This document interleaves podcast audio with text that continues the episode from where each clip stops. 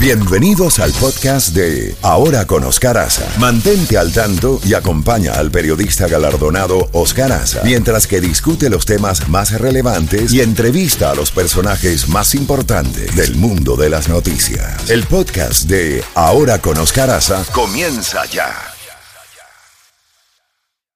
Bueno, son las 8 y 2 minutos en la mañana ya tenemos en la línea telefónica al doctor y vicepresidente de la Asamblea Nacional de Venezuela, Juan Pablo Guanipa, abogado, diputado opositor y ex gobernador electo del estado de Zulia.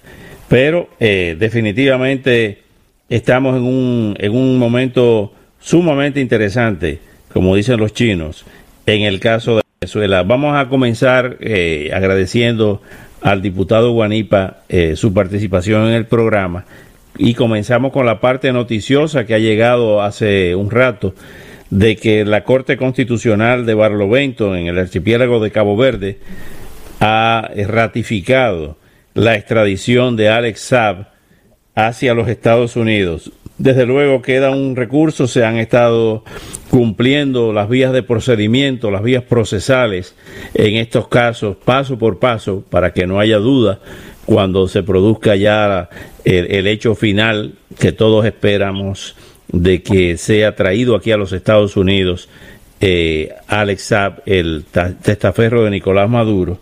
Y justamente le queda a Baltasar Garzón encabezando la defensa, porque por cierto está cobrando, se habla de 65 millones de euros que ha cobrado Alex Saab por esa defensa, el famoso recurso de amparo que es una, un recurso ya de última instancia para evitar eh, la extradición, pero como eh, estamos leyendo, pues es inminente la extradición de Alex Saab a los Estados Unidos. La primera pregunta al diputado Guanipa, ¿cuáles consecuencias pudiera tener esto para la cúpula de Maduro, de Diosdado Cabello, de Vladimir Padrino, de Tarek El, el Aizami, eh, en Venezuela la extradición de Alex Saab, diputado Guanipa. Buenos días y adelante.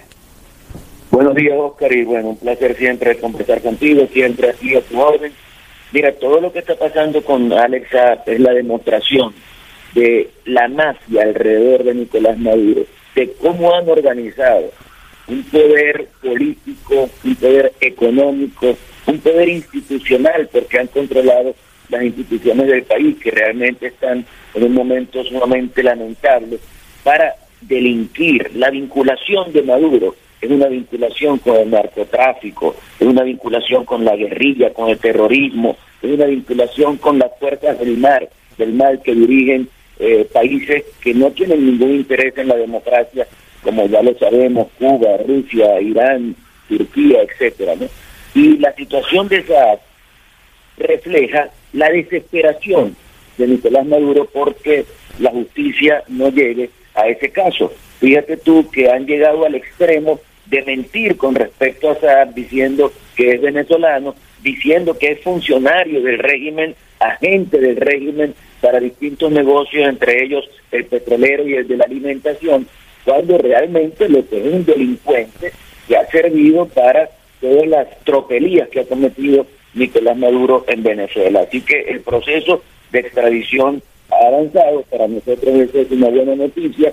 Eh, nosotros pensamos que se va a hablar, que no va a tener alternativa y creo que eso va a romper el celofán de todo lo que significa la trama de profunda corrupción alrededor de la dictadura de Nicolás Maduro. Es tan lamentable que un grupo de delincuentes haya llegado al poder con la promesa de hacer un gobierno honesto, de acabar con la corrupción, de luchar por el país, de llevar a Venezuela a convertirla en una potencia y lo que han hecho es llegar al Estado para destruir a la sociedad venezolana. Así que esas son una de las cosas que a nosotros nos dan alegría porque nos pueden permitir ver cómo se va de alguna manera derrumbando este gobierno que tiene pie de barros.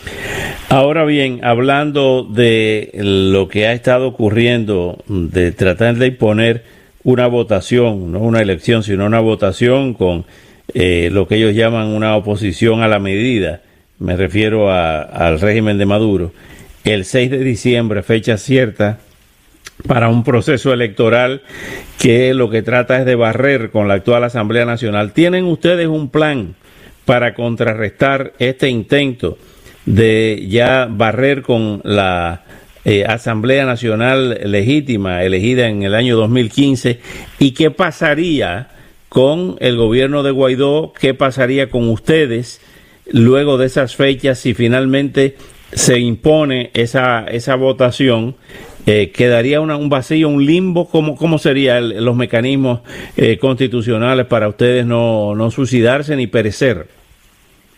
Bueno, hay muchas cosas en discusión en este momento, hermano. Lo primero, que hemos logrado es un acuerdo de 27 partidos políticos para desconocer la carta electoral del 6 de diciembre. No creas que ha sido un tema sencillo, ha sido un tema complejo, porque ha habido distintos puntos de vista, como, como suele suceder en un movimiento como el nuestro que es democrático. Pero ya el domingo logramos sacar un comunicado con la opinión de 27 partidos políticos rechazando la carta electoral. ¿Qué nos corresponde ahora? Deslegitimar eso en todos los escenarios internos y foráneos, en todos los escenarios nacionales e internacionales. Nosotros tenemos que lograr que todos los venezolanos y el mundo entero asuman que eso es una farsa completamente. Luego nos corresponde firmar un pacto unitario que estamos ya discutiendo, elaborando, con el objetivo de revisar toda la organización de la Unidad Democrática Venezolana y toda la estrategia.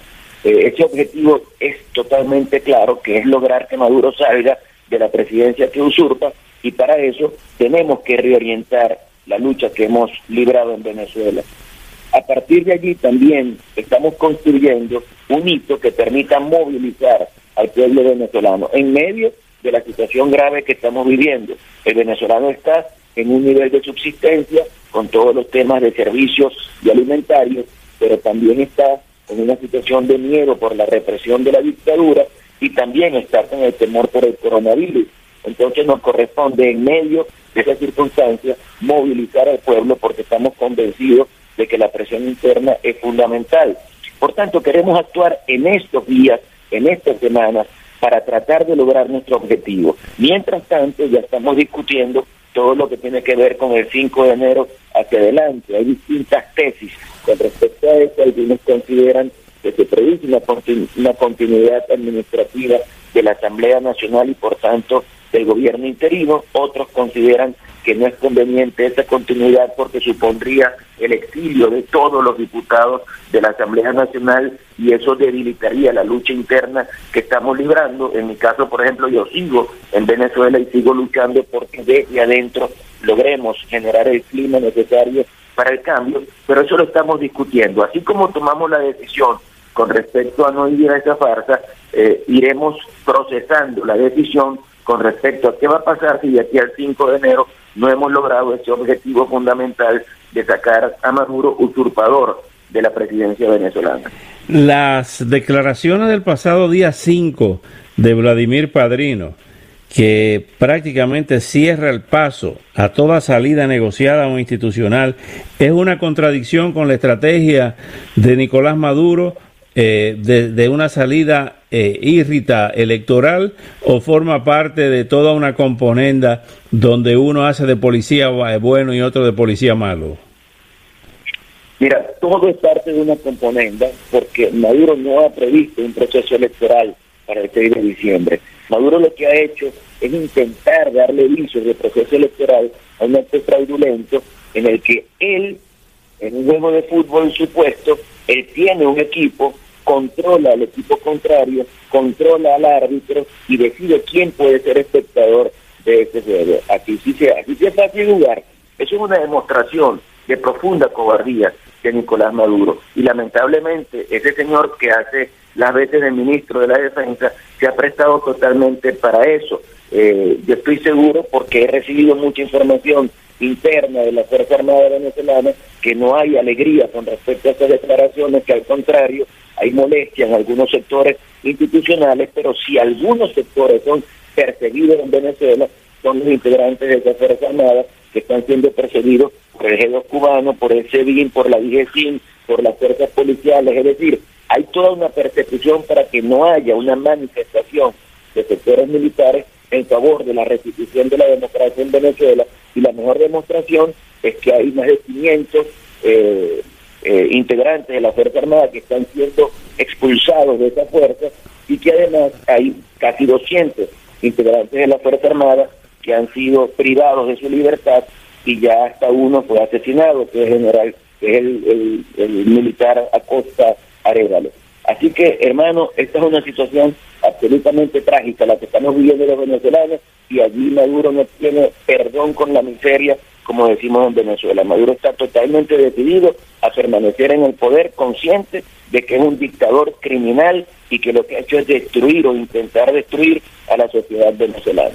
Finalmente, ¿qué pasaría el escenario eh, peor, que es eh, desconocer ya a partir del 5 de enero, diciendo que ya cumplieron su periodo y arrasar con la oposición? Eh, ya ha usurpado los símbolos de los partidos tradicionales, poniendo ahí a un grupo de, seguidores, no hay otro término, acomodaticio, como es el caso de los partidos históricos de Acción Democrática, COPE y otros y otras organizaciones, muchos de ellos firmantes de la o todos firmantes del, documento de los últimos de los últimos días. ¿Qué pasa si se introniza ya abiertamente sin máscaras y sin ningún tipo eh, de, de, parapeto, eh, de mampara? Eh, constitucional, entre comillas, y simple y sencillamente se impone a, a, sangre y fuego y los manda a todos ustedes o al exilio o a la cárcel o a la muerte? Mira, yo pienso que hay una sociedad que gracias a Dios mantiene un impresionante talante democrático. Y esta sociedad que en este momento luce de alguna manera pasiva, eh, estoy consciente, totalmente consciente de que necesitamos levantarla para lograr ejercer presión interna.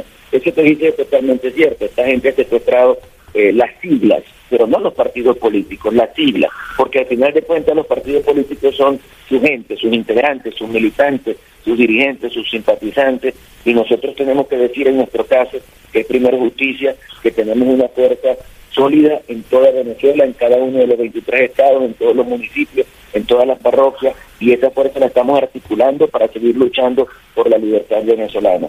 Evidentemente se ha hecho complejo, se ha hecho difícil, y el pueblo ha llegado a un nivel de, yo diría que de desesperación frente a todo lo que estamos viviendo. Pero nos corresponde a nosotros mantener la lucha, mantener el ánimo de la gente y asumir que la situación es que estamos en resistencia, que no nos podemos conformar y que tenemos que insistir hasta que logremos la liberación de Venezuela. Yo estoy convencido de que Venezuela va a ser libre.